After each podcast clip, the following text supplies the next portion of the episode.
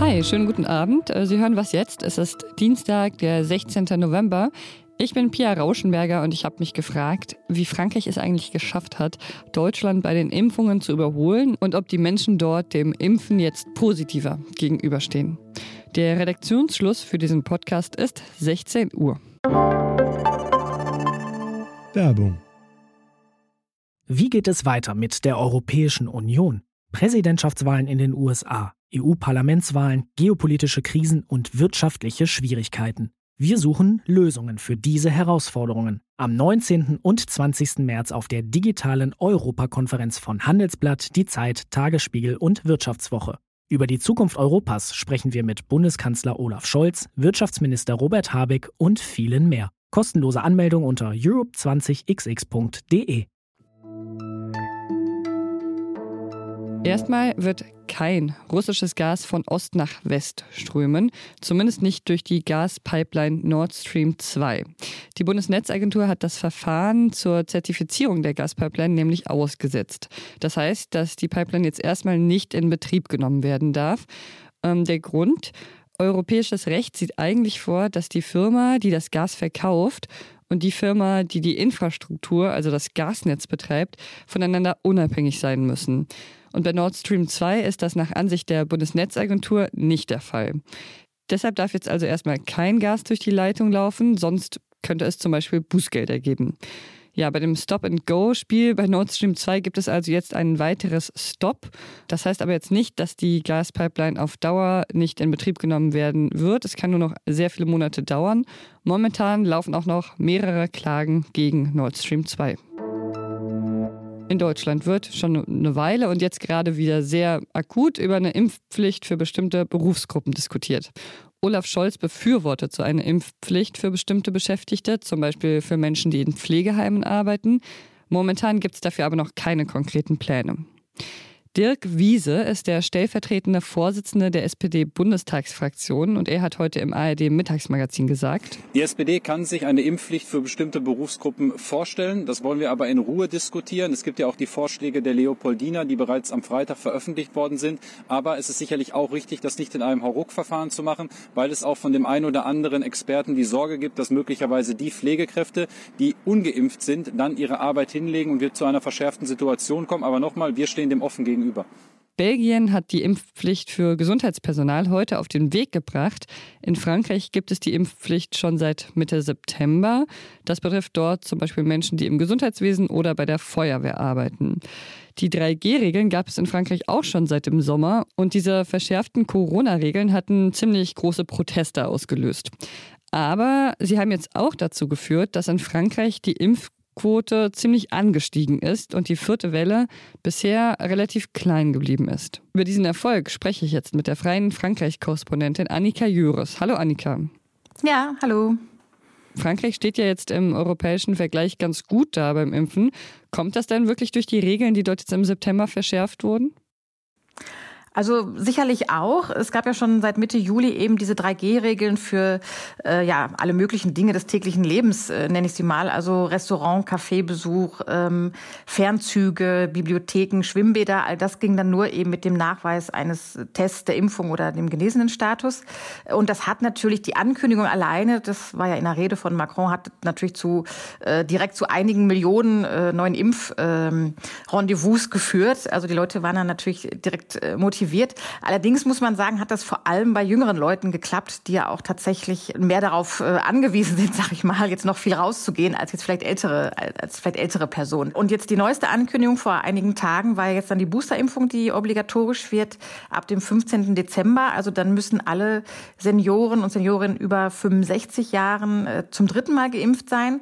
Und wenn sie das nicht tun, dann verlieren sie ihren Impfstatus wieder. Also dann gelten sie quasi als nicht geimpft und können dann eben auch wiederum nicht einfach so ins Restaurant gehen, wie es vorher der Fall war. Und das hat natürlich auch schon wieder dazu geführt, dass jetzt mehr Termine vereinbart wurden. Im Sommer sind Woche für Woche Menschen in Frankreich auf die Straße gegangen. Und es waren nicht nur QuerdenkerInnen, sondern es waren auch Menschen, die sogar teilweise selbst geimpft waren, aber die einfach nicht einverstanden waren mit der Politik ihres Präsidenten. Gibt es da jetzt einen Sinneswandel? Sind die Menschen in Frankreich jetzt doch froh über diese eher harten Maßnahmen, die sie vielleicht vor dieser vierten Welle bewahrt haben? Also das ist schwierig zu sagen. Die Stimmungslage hat sich nicht wesentlich verändert. Also es gibt immer noch äh, rund die Hälfte, die es ganz gut findet und die andere Hälfte, die es weniger gut findet. Die Zahlen jetzt von den Menschen, die auf der Straße sind, die sind auf jeden Fall jetzt gesunken. Ne? Das ist jetzt jeden Samstag sind es jetzt nur noch ein paar tausend, paar tausend Menschen. Aber was man generell beobachten kann, ist eben ein wirklich wachsendes Misstrauen gegen die Regierung. Und das äußert sich meiner Meinung nach tatsächlich in den, in der hohen Zustimmung für rechtsextreme Kandidaten. Also wir haben ja jetzt Marine Le Pen, die ist ja altbekannt bekannte Kandidatin für die Rechten. Jetzt gibt's auch noch Erik Semur, das ist ja so ein Aufsteiger, der so ein bisschen aus dem Nichts kam, aber der ganz extrem äh, ja, rassistische Vorstellung hat von Politik. Aber die beiden vereint eben auch, dass sie gegen die Corona-Politik äh, sind und sagen, wir dürfen keine Zugangsbeschränkungen haben für die Leute im, im Alltag. Und die sind jetzt mittlerweile bei 35, 36, 37 Prozent, die beiden zusammengenommen. Und das, meine ich, ist auch eine Folge dieser ja doch immer autoritär äh, verkündeten Regeln von Macron, die er ja ohne Diskussion immer einfach erlässt, so aus seinem Élysée-Palast heraus. Vielen Dank dir, Annika. Ja, gern geschehen. Zu Beginn ihrer Koalitionsgespräche hatten sich SPD, FDP und Grüne ein Ziel gesetzt. Bis Ende November soll der Koalitionsvertrag stehen, damit Olaf Scholz am Nikolaustag dann zum Kanzler gewählt werden kann. Das haben viele schon vorher für sehr ambitioniert gehalten. Und zuletzt hat es ja auch ein bisschen geruckelt bei den Koalitionären. Aber offenbar könnte das tatsächlich noch klappen. Wir gehen davon aus, dass wir kommende Woche einen Koalitionsvertragsentwurf vorliegen haben. Das hat der FDP-Generalsekretär Volker Wissing heute gesagt. Sein Amtskollege Michael Kellner von den Grünen sagt zwar, Gründlichkeit geht auch äh, vor Schnelligkeit. Und es sind offenbar längst nicht alle inhaltlichen und personellen Konflikte geklärt. Aber auch er und Lars Klingbeil von der SPD. Und jetzt äh, drücken Sie uns die Daumen, dass das in den nächsten Tagen alles klappt. Haben heute betont, dass sie sehr zuversichtlich seien.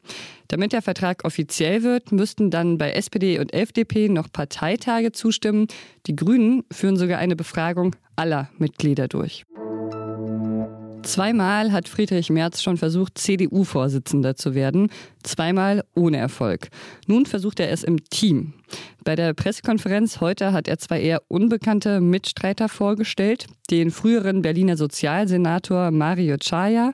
Er soll, falls Merz auf dem CDU-Parteitag im Dezember gewählt wird, dann Generalsekretär werden und die baden-württembergische Kommunalpolitikerin Christina Stump.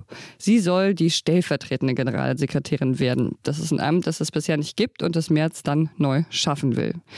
Er wolle die verschiedenen Flügel der Partei vereinen, sagte Merz. Es wird mit mir hier keinen Rechtsruck in der Union geben. Es wird keine Achsenverschiebung in der Union geben.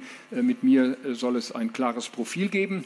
Und ich möchte, dass äh, alle diejenigen, die sich im weitesten Sinne als Christdemokraten verstehen, wirtschaftsliberale, sozialpolitisch engagierte Menschen genauso wie Wertkonservative in dieser CDU eine politische Heimat finden. Bis morgen Abend läuft noch die Bewerbungsfrist. Dann haben die Bewerber zwei Wochen Zeit, sich den Parteimitgliedern vorzustellen. Neben Friedrich Merz haben bisher Kanzleramtschef Helge Braun und der Außenpolitiker Norbert Röttgen ihre Kandidatur bekannt gegeben. Was noch? Am Sonntagabend hat bei einer Polizeistation in Neuseeland das Telefon geklingelt. Am anderen Ende war eine gestresste Frau, die erzählte, dass sie in Geiselhaft sei. Ihr Geiselnehmer war allerdings kein Mensch, so hat das der Guardian geschrieben, sondern ein Opossum. Die Frau hat geklagt, dass sie jedes Mal, wenn sie vor die Haustür trete, um zum Auto zu gehen, das kleine Tier auf sie losgehe und sie dann wieder ins Haus fliehen müsse. Also hat sich die Polizei dann auf dem Weg zum Haus der Frau gemacht und als sie an der Haustür ankam, stürmte tatsächlich so ein jugendliches Opossum auf sie zu und ist auf das Bein des einen Polizisten geklettert. Vielleicht haben die Polizisten dann vermutet, weil es ein junges Opossum war und das vielleicht früh von der eigenen Mutter getrennt wurde und deshalb Nähe suchte. Als besonders aggressiv haben sie es auf jeden Fall nicht erlebt.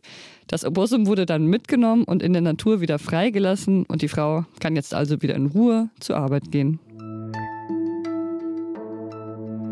Und das war's für heute mit Was Jetzt. Wegen technischer Probleme ist die Folge leider etwas später erschienen. Was jetzt Zeit.de ist die Adresse, wo Sie sich darüber gerne beschweren können oder uns dafür loben können, dass es doch noch geklappt hat. Ich bin Pia Rauschenberger. Machen Sie es gut. Und kurze Backstory dazu, wieso es denn äh, so knapp war.